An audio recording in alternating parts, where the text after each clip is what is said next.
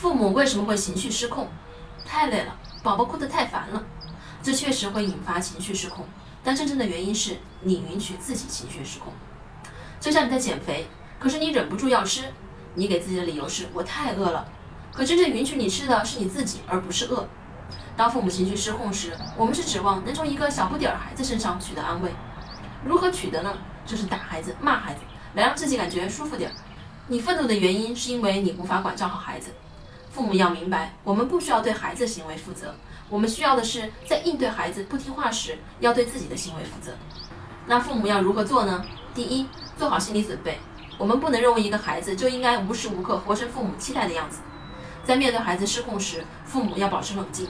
只有在冷静的情绪下，才能帮助孩子正确的处理好他的情绪。二、区分自己该负责的内容。孩子不听话是正常的发育阶段，他在学着独立，学着找到父母的底线。孩子在处理不好的时候就会有情绪。作为父母，我们不能代替孩子度过这个阶段，这不是我们的责任。我们的责任是在孩子遇到挫折、情绪失控时，父母该如何的去疏导孩子，帮助孩子表达情绪。三、学会暂停。当父母情绪即将爆发的时候，心里默念：“我现在发脾气对孩子的伤害更大。”然后把孩子安排在一个安全的地方，自己到另一个房间冷静一下。